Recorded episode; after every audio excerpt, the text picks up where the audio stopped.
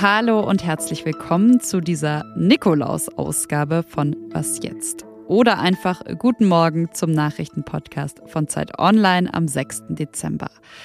Ein Dienstag ist das, und zwar einer, an dem in Köln der Prozess im Missbrauchskomplex Wermelskirchen startet. Außerdem im Podcast der doch nicht ganz so heiße Herbst. Aber nur so viel, es geht nicht um die Temperaturen im Oktober, November. Ich bin Konstanze Keins und hier kommen wie immer erstmal die kurzen Nachrichten. Ich bin Lisa Pausch. Guten Morgen. Nach dem WM aus der deutschen Nationalmannschaft hat sich der Deutsche Fußballbund von seinem Geschäftsführer Oliver Bierhoff getrennt. Das wurde gestern Abend bekannt. Bierhoffs Vertrag läuft eigentlich noch bis 2024. Gestern haben sich aber beide Seiten darauf geeinigt, ihn sofort aufzulösen. Mehr als 18 Jahre hat Bierhoff für den DFB gearbeitet. Unter seiner Leitung wurde die deutsche Nationalmannschaft im Jahr 2014 Weltmeister. Polen fordert Reparationszahlungen von Deutschland, also Gelder, um die von Nazi-Deutschland verursachten Kriegsschäden auszugleichen. Nun will die polnische Regierung den Druck nochmal erhöhen.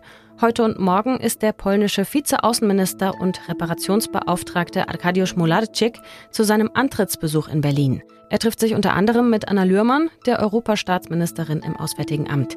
Ein Gutachten, an dem Mularczyk selbst maßgeblich beteiligt war und das im September veröffentlicht wurde, schätzt die Schäden auf über 1,3 Billionen Euro. Vor zwei Wochen hatte Polen auch bei über 50 Staaten der EU, der NATO und des Europarats um Unterstützung für seine Forderungen geworben.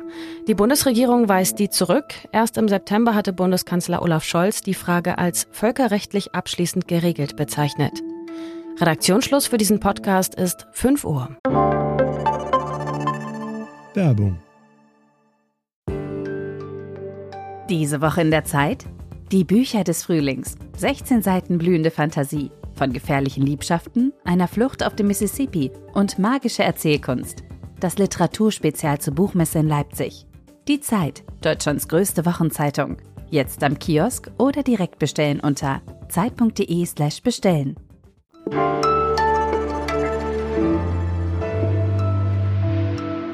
Bevor wir heute mit dem ersten Thema starten, kommt hier eine kurze Triggerwarnung, denn es geht gleich um das Thema Kindesmissbrauch. Und wenn Sie das nicht hören wollen, dann würde ich sagen, springen Sie doch einfach fort zu Minute sieben. Außerdem, das auch schon mal vorab, habe ich Ihnen geeignete Ansprechpartner und Ansprechpartnerin zu dem Thema in die Show Notes gelegt. Vor rund einem Jahr, da hat die Polizei ein Haus in Wermelskirchen, das ist in der Nähe von Köln, gestürmt. Und sie hat dort einen heute 45-jährigen Mann festgenommen, der sich jahrelang, nämlich von 2005 bis 2019, als Babysitter ausgegeben und 13 Kinder sexuell missbraucht haben soll. Von insgesamt 99 Fällen ist die Rede. Und heute startet in Köln jetzt der Prozess gegen diesen Mann. Über einen Fall, der uns alle auch wachrütteln muss, will ich mit dem Zeit Online-Autor Christian Part sprechen. Hallo Christian. Hallo. Man muss ja sagen, dass die Staatsanwaltschaft in Nordrhein-Westfalen in den letzten Jahren in unglaublich viele Abgründe, nenne ich es jetzt einfach mal, geschaut hat. Also Wermelskirchen ist der inzwischen vierte Missbrauchskomplex davor, Lüchtebergisch-Gladbach, Münster. Ja, und trotzdem sprechen die Behörden bei Wermelskirchen von einer neuen Dimension. Warum ist dieser Fall und eben damit auch der Prozess, der heute beginnt, mit keinem der vorherigen vergleichbar. Am besten auf den Punkt gebracht hatte das damals in der Pressekonferenz der Polizei, der Kölner Polizeipräsident Falk Schnabel, der gesagt hatte, dass ein solches Ausmaß an, an menschenverachtender Brutalität und dieser gefühllosen Gleichgültigkeit gegenüber ja, kleinen Kindern ihm einfach noch nicht begegnet ist. Und das hat hauptsächlich damit zu tun, wie der Täter, der mutmaßliche Täter, äh, mit seinen Opfern umgegangen ist. Jetzt ist es ja so, dass eben ab heute ein Täter, dieser Mann, Markus R., da vor Gericht steht, aber hunderte Mittäter weiter vor ihren Bildschirmen sitzen. Denn die Ermittler haben ja festgestellt, dass sich Markus R. Gleichgesinnte gesucht hat. Also was hat es mit diesen Netzwerken auf sich? Das können ganz normale Messenger-Dienste sein, die gar nicht jetzt groß verschlüsselt sind. Also auch da findet das statt. Aber natürlich auch im Darknet. Das sind Plattformen, da sind mehrere Zehntausend Teilnehmer oft dabei und in diesen Netzwerken tauscht man eben Bilder, Filme, ruft dazu auf, äh, Kinder zu missbrauchen. Und so ergibt sich dann eben ein riesiges ne-, Netzwerk, das sich dann weit über Deutschland spannt, aber auch weit darüber hinaus. Und das sind diese Netzwerke, in denen auch Markus R. zumindest teilweise dabei gewesen sein soll. Es sind über 100 mutmaßliche Mittäter denen man auf die Spur gekommen ist was aber noch nicht heißt, dass das alle sind, sondern das sind nur die, die identifiziert werden konnten. Die Zahl derer, die man gar nicht identifizieren kann, weil sich ihre digitalen Spuren irgendwo im Netz verlieren, die geht in allen Fällen zusammen weit in die Tausende hinein. Eine Zahl bzw. eine Schätzung, die es ja gibt, kommt von der Missbrauchsbeauftragten der Bundesregierung. Und zwar, dass im Schnitt ein bis zwei Kinder pro Schulklasse von sexueller Gewalt betroffen sind. Ich finde diese Zahl unglaublich und frage mich, was passieren muss, damit Kinder besser geschützt werden können?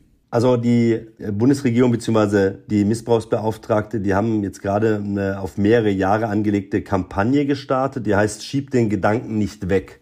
Und das ist eigentlich letztendlich das, worum es geht, dass man nicht denkt, es ist irgendwo anders, sondern es ist mitten unter uns. Es ist in der Straße, in der ich wohne, es ist in dem Viertel, in dem ich wohne, es ist in der Schule, in der, zu der, die meine Kinder besuchen. Überall findet das statt. Und dieses Bewusstsein gilt es zu schärfen. Und deswegen ist es im Grunde der Aufruf dazu, genauer hinzuschauen, auch mal nachzufragen, ob da irgendwas ist, wenn man einen Verdacht hat. Und einen Text zu dem Thema von meinem Kollegen Christian Part finden Sie auf zeit.de und natürlich auch verlinkt in den Shownotes. Vielen, vielen Dank an dich, Christian. Sehr gerne.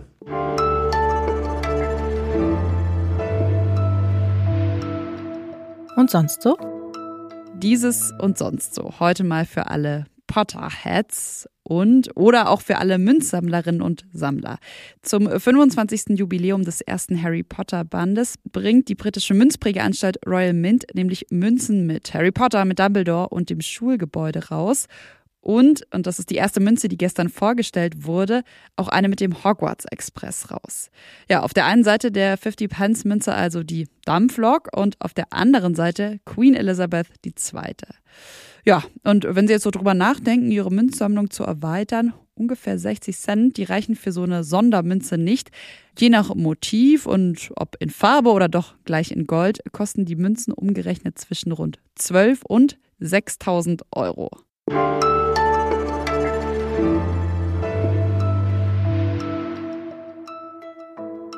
Die Prognosen für den Herbst, die waren teilweise ja ziemlich düster. Der Protest formiert sich auch bei den Linken.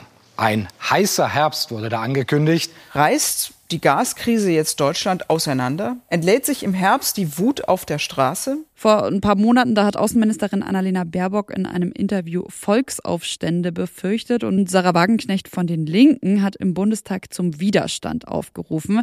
Ja, aber wenn man sich jetzt so umschaut, dann ist mein Eindruck eher, die Deutschen, die sind doch eigentlich ganz gelassen geblieben. Also gab es doch keinen heißen Herbst. Eine Frage, über die ich mit Peter Dausend aus dem Hauptstadtbüro der Zeit sprechen möchte. Hallo Peter. Ja, hallo Konstanze.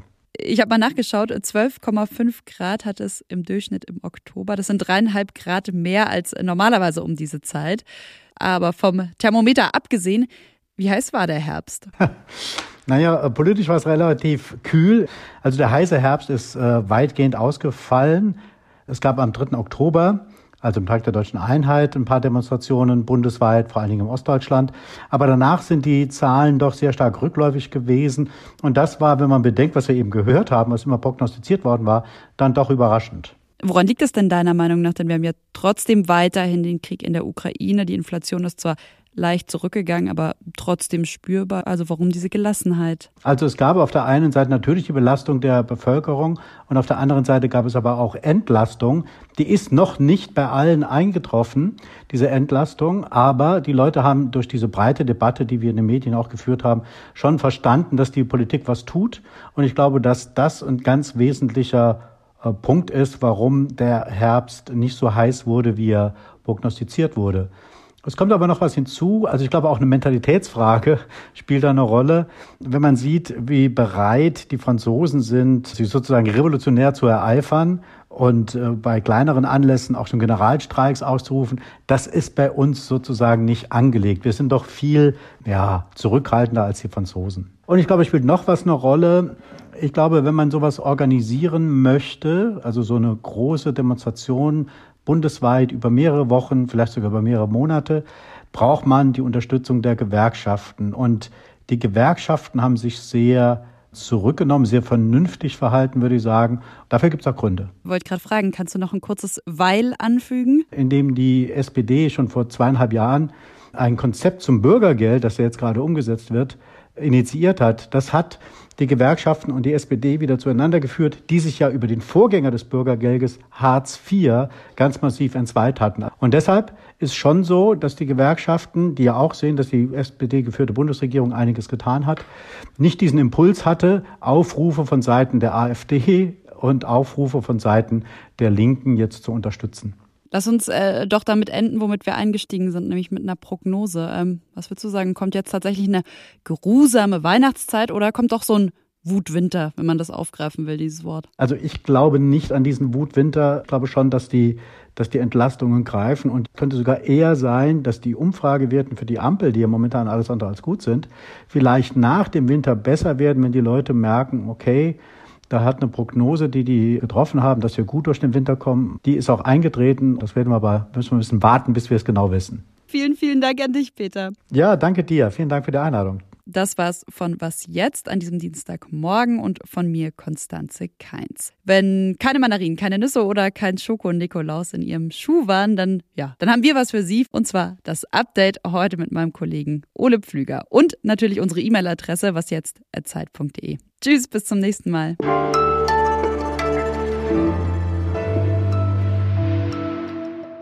Ja, ganz ehrlich gesagt, ich war noch gar nicht auf dem Weihnachtsmarkt. Ich bedauere das auch. Das hängt damit zusammen, dass ich was mache, jetzt äh, oftmals abends, was man eigentlich nicht machen soll, nämlich Fußball-WM gucken, auch wenn die Deutschen draußen sind.